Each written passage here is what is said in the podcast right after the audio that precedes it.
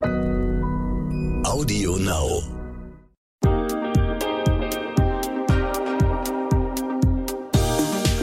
Hi und herzlich willkommen zu dieser Folge What the Finance. Ich bin Anissa, Host dieses Podcasts.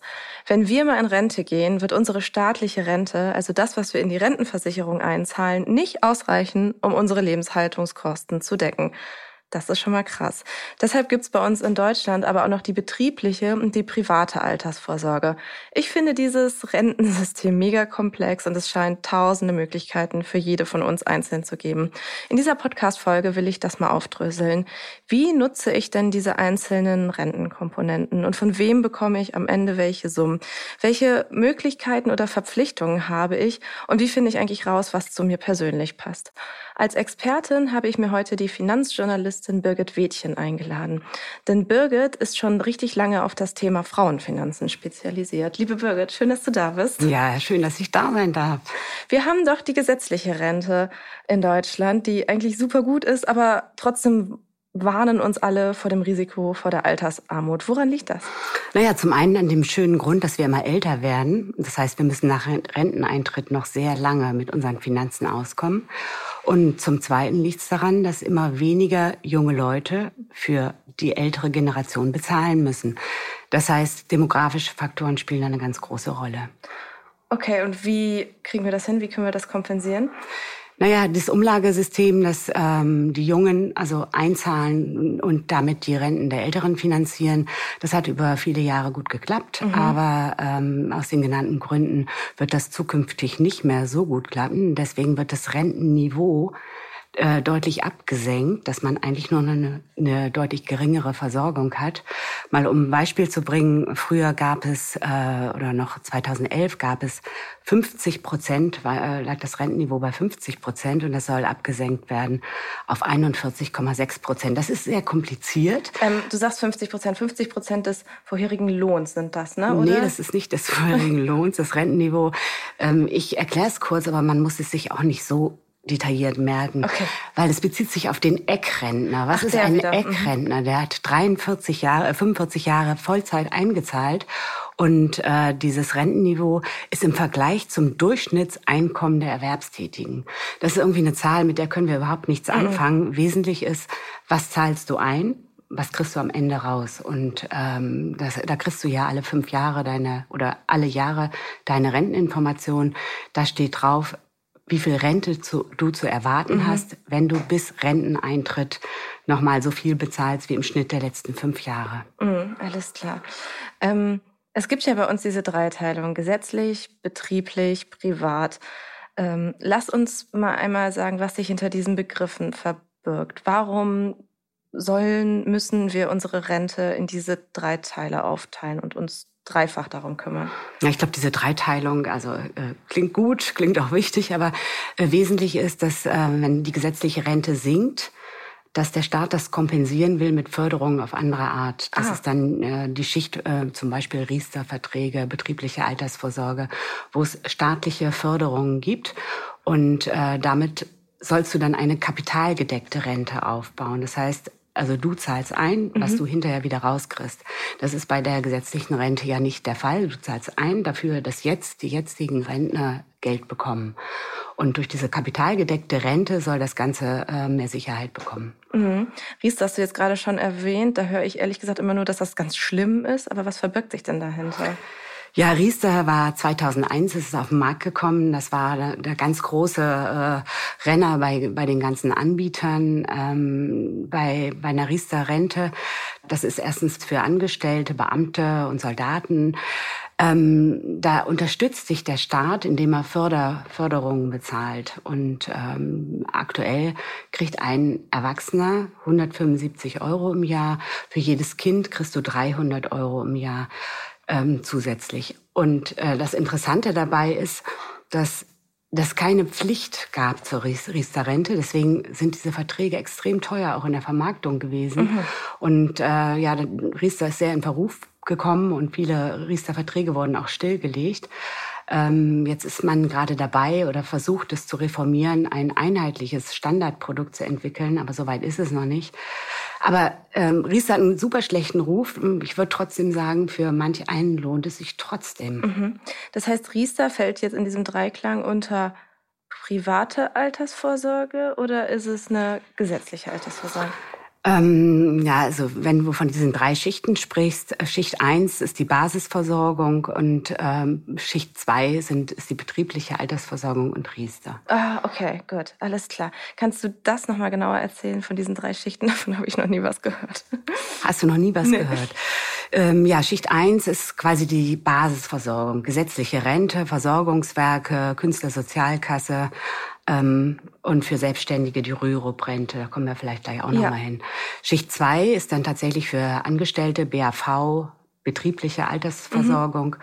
und Riester. Und die Schicht drei ist alles andere, alle Privatvorsorge. Das sind Versicherungen, die du abschließen kannst, mhm. Rentenversicherungen. Das sind Aktiensparpläne, das sind Immobilien, alles, was darunter fällt. Okay. Sind denn diese drei Schichten alle gleich wichtig in meiner Altersvorsorge?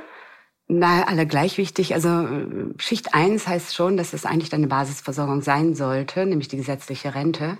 Und dass du die mit anderen Zusatzrenten aufstockst. Ähm, sich nur auf die betriebliche zu verlassen oder nur auf Riester, das sind nur ganz kleine Bausteine, die man dazu addiert. Ja, ich merke schon, das Ganze ist wieder total individuell und die Lösung, die du dir überlegt hast, die für deine Altersvorsorge, die gilt für mich wahrscheinlich überhaupt nicht. Naja, was, was für alle gilt, du hast deine gesetzliche Rente, also für alle, die angestellt sind, du hast deine gesetzliche Rente und ähm, du kannst gucken, welche Fördermöglichkeiten du ansonsten hast. Was, welch, welche, welches Angebot sich für dich rechnet. Und äh, was auch für alle gilt, es macht immer auch Sinn, noch privat vorzusorgen, ähm, sei es in Form von Aktiensparplänen, ETF-Sparplänen oder Immobilien oder wie auch immer. Mhm. Wenn ich jetzt ganz am Anfang stehe bei dem Thema Altersvorsorge, ähm, gibt es noch eine Folge, mit was ich mich zuerst auseinandersetzen sollte? Ganz zu Anfang würde ich erstmal gucken, Kassensturz machen. Mhm. Also gucken ähm, tatsächlich, was hast du für Rentenanwartschaften durch die gesetzliche Rente. Ich meine, du bist jung und du gehst wahrscheinlich erst in 30, 35 Jahren in Rente. Wer weiß, ja. wie hoch das Renteneinstiegsalter bis dahin steigt. Da wirst du vielleicht noch einige Karriereschritte machen und noch einiges mehr einzahlen. Aber so Pi mal Daumen kannst du das ja erstmal als Basis nehmen. Renteninformationen einmal im Jahr. Wenn du sie nicht bekommst, kannst du sie auch anfordern bei der Rentenversicherung. Und dann äh, guckst du, wie viel das ist. Dann als nächstes hast du vielleicht Versicherungen abgeschlossen. Bist du da, wie bist du da aufgestellt? Ähm, hast du betriebliche Altersvorsorge abgeschlossen? Wenn du ansonsten nichts hast, ähm, außer vielleicht ein kleines Barvermögen kannst du dir überlegen, äh, stehen Erbschaften an? Mhm.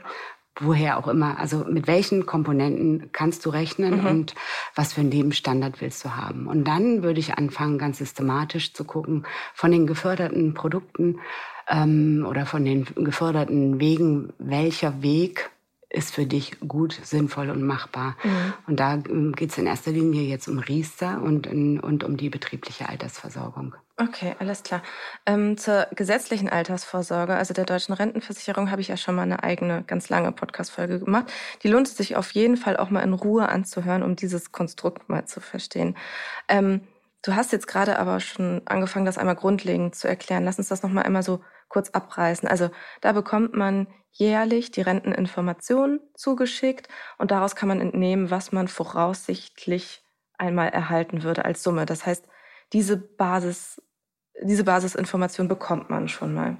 Die bekommt man. Und wie gesagt, das ist, ähm, da wird ein Schnitt genommen der letzten fünf Jahre, was du da einbezahlt hast.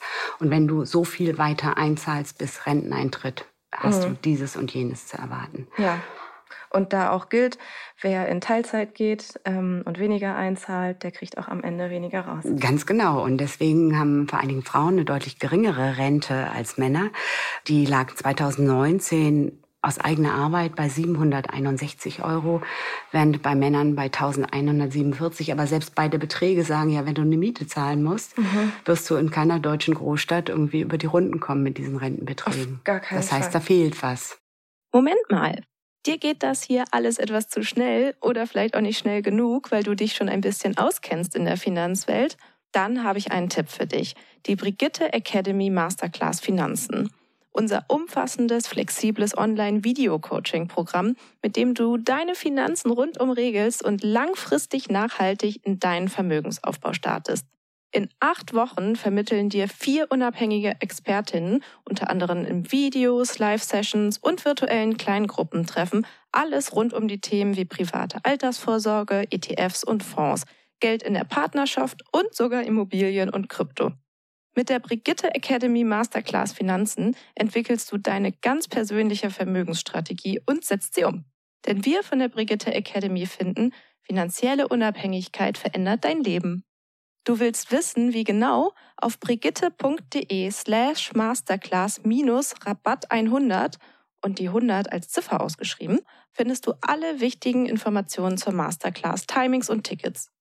Übrigens, die ersten 50 Teilnehmerinnen erhalten einen Rabatt von 100 Euro. Und jetzt weiter mit dem Gespräch. Dann lass uns doch mal weitermachen mit der betrieblichen Altersvorsorge. Was genau ist das und wie funktioniert das? Was, rüber, was müsste ich darüber wissen? Was ist das genau? Also eigentlich ist es ein Thema für jemanden, der Vater und Mutter erschlagen hat, weil es da so viele Begriffe gibt und so viele ähm, Themen und Aspekte. Ähm, Im Prinzip ist es früher so gewesen, dass der Arbeitgeber für seine Angestellten Geld einbezahlt hat und diese betriebliche Altersversorgung Arbeitgeber finanziert war. Das ist nun schon seit längerem nicht mehr der Fall. Der häufigste Fall heute, das ist, äh, dass du selber aus deinem Bruttogeld, äh, Bruttogehalt mhm. Geld einzahlst in die betriebliche Altersversorgung und äh, du zahlst auf dieses Geld keine Steuern und keine Sozialabgaben. Das heißt, dass du äh, meinetwegen 100 Euro weniger ausbezahlt bekommst, aber einen Betrag vielleicht von 150, 200 Euro je nach Steuersatz anlegen kannst. Mhm, okay. Und wenn man sich über lange Zeiträume mal Zins und Zinseszins anguckt, kann sich das durchaus rechnen, weil sich einfach mehr Geld vermehren kann. Seit 2002 muss jeder Arbeitgeber seinen Angestellten eine Form der betrieblichen Altersversorgung anbieten. Und meistens ist es dann eben auch diese Form. Mhm, okay. Also mein Arbeitgeber muss das anbieten. Wo kann ich mich im Unternehmen dazu informieren, was angeboten wird? Ach, da gehst du ganz einfach in die Personalabteilung. Okay. Ja. Und ein guter Arbeitgeber wird auch schon bei Vertragsabschluss auf dich zukommen oder dir äh, sagen, welche mhm. Möglichkeiten das da gibt. Einige sind tarifgebunden, da mhm. hast du sowieso ein gutes Angebot.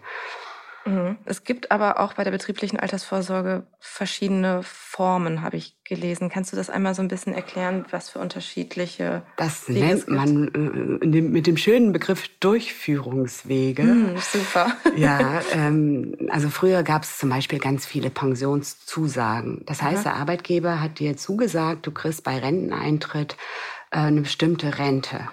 Das Problem war nur, dass diese Zusagen sehr viel gemacht wurden und äh, in der Bilanz eines Unternehmens war das dann als Eigenkapital verbucht.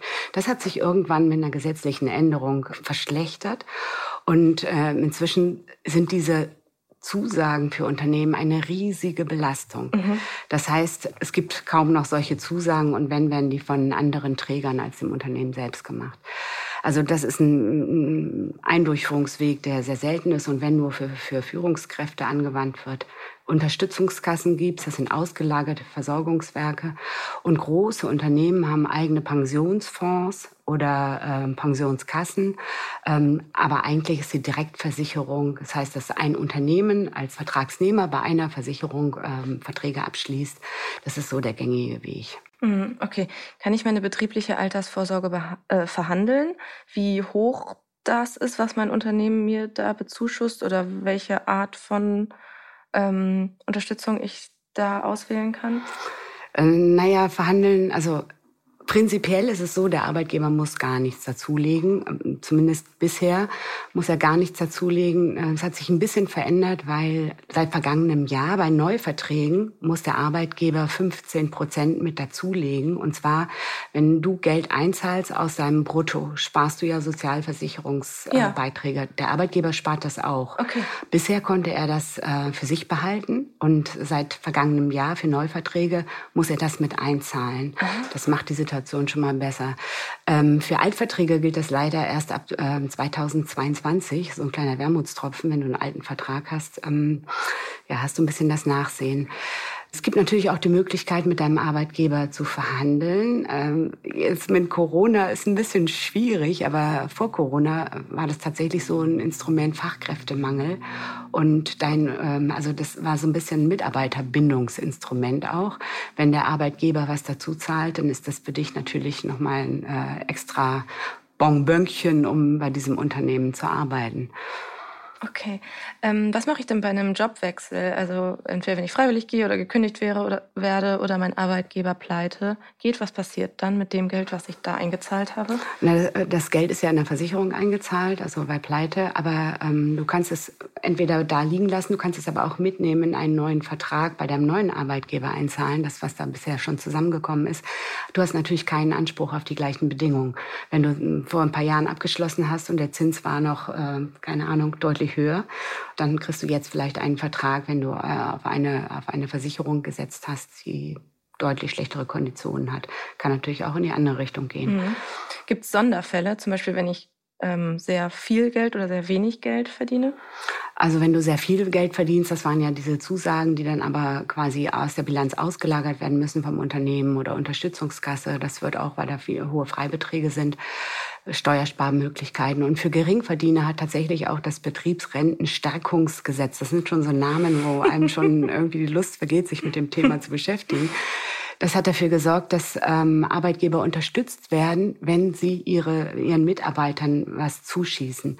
Und äh, tatsächlich haben 50.000 Unternehmen das bereits getan für 680.000 Mitarbeiter. Das hört sich erstmal viel an, aber 50.000 Unternehmen, das sind gerade 2,5 Prozent aller Unternehmen in oh ja. Deutschland.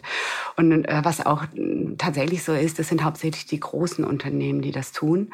Und der durchschnittliche Förderbetrag äh, liegt so bei 93 Euro. Und der Anreiz, den quasi der Gesetzgeber setzt für Arbeitgeber, ist, dass die eine, Steuer, eine Steuergutschrift kriegen. Mhm, okay. Äh, ein zusätzliches Angebot vom Arbeitgeber sind ja auch noch die vermögenswirksamen Leistungen. Was ist das denn genau? Vermögenswirksame Leistungen, das ist äh, das ist leider auch eine freiwillige Leistung. Das ah. heißt, der Arbeitgeber, der kann 40 Euro einzahlen. Äh, Maximal 40? 40 Euro, okay, ja. genau.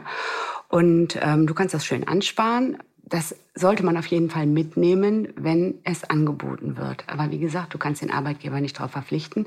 Du kannst das investieren in Bausparvertrag, in Lebensversicherung, in einen Investmentfonds, also auch in einen ETF-Sparplan.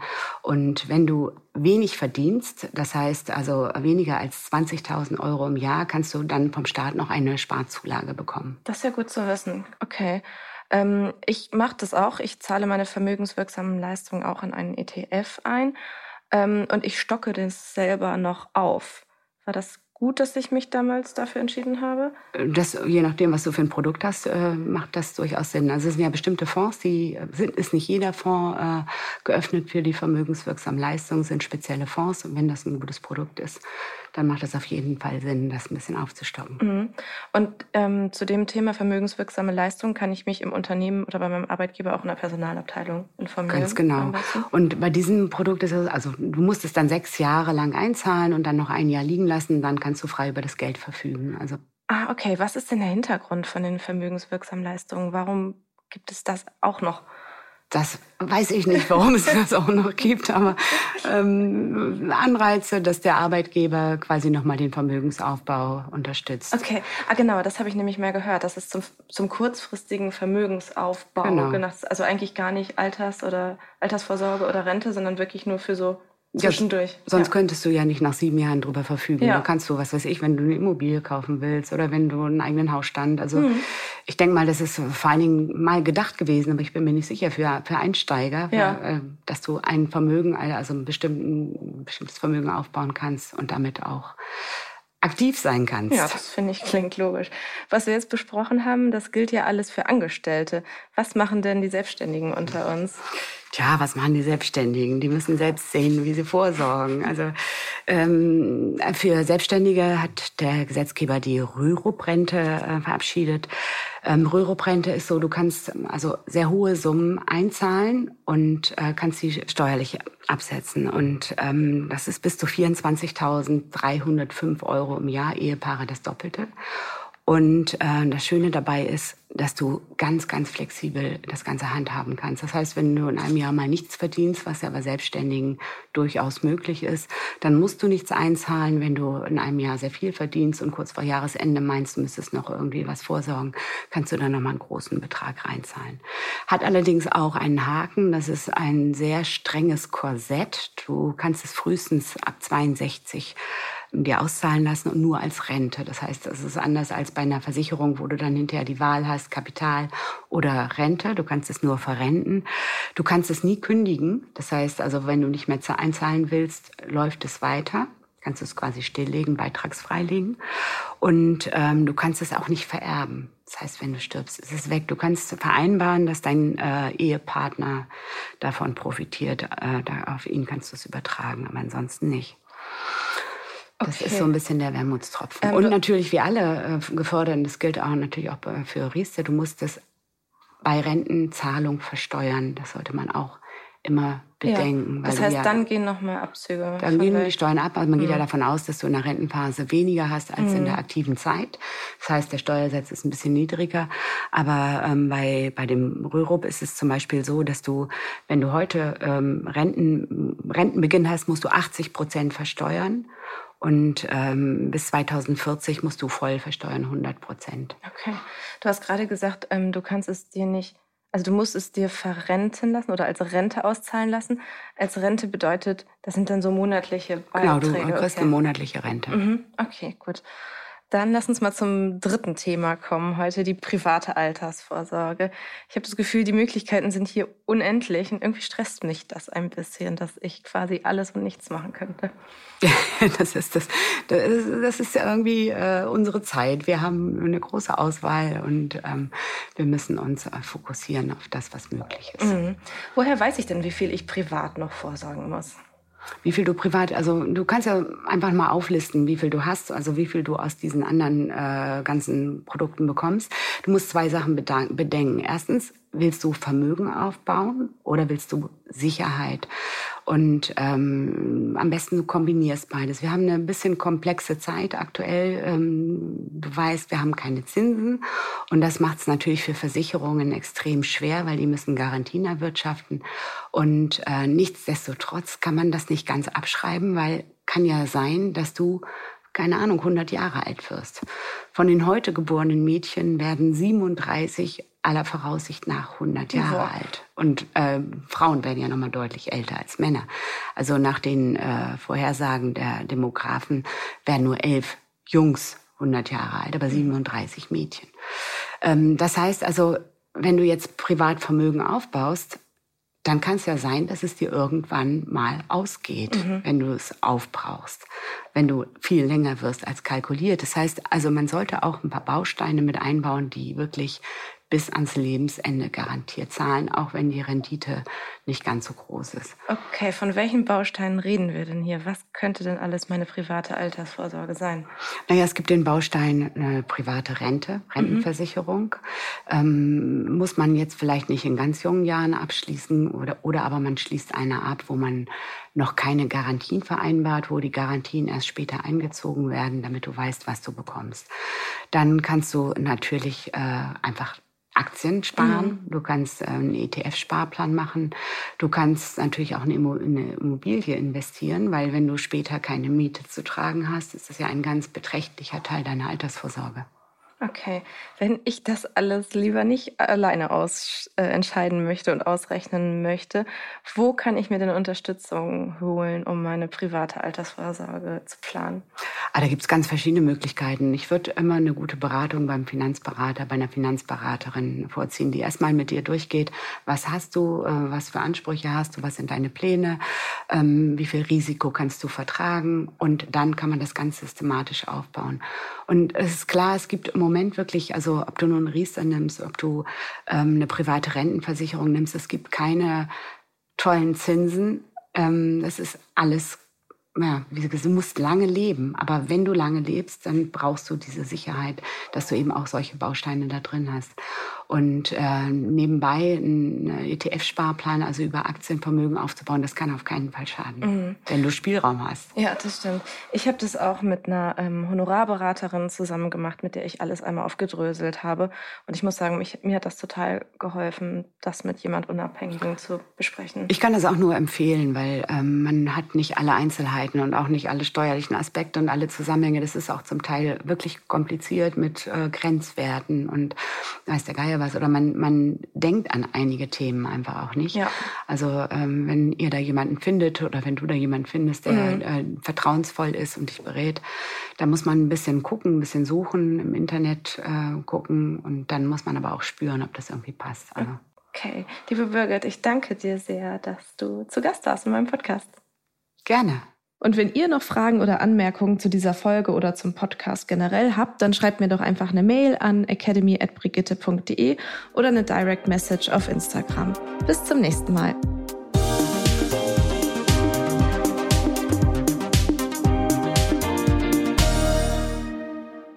Zum Schluss möchte ich euch noch einen Podcast empfehlen und dafür lasse ich am besten die Podcasterin selbst zum Wort kommen. Eine jungfräuliche Empfängnis. Eine Frau, die plötzlich wie aus dem Nichts mit englischem Akzent spricht. Das sind Fälle aus meinem Podcast Die Diagnose. Mein Name ist Annika Geißler und alle zwei Wochen rede ich mit Ärztinnen und Ärzten über rätselhafte Fälle, die sie sehr beschäftigt und die sie mit kriminalistischem Spürsinn gelöst haben. Hört mal rein in die Diagnose auf Audio Now und überall dort, wo es Podcasts gibt. Audio Now.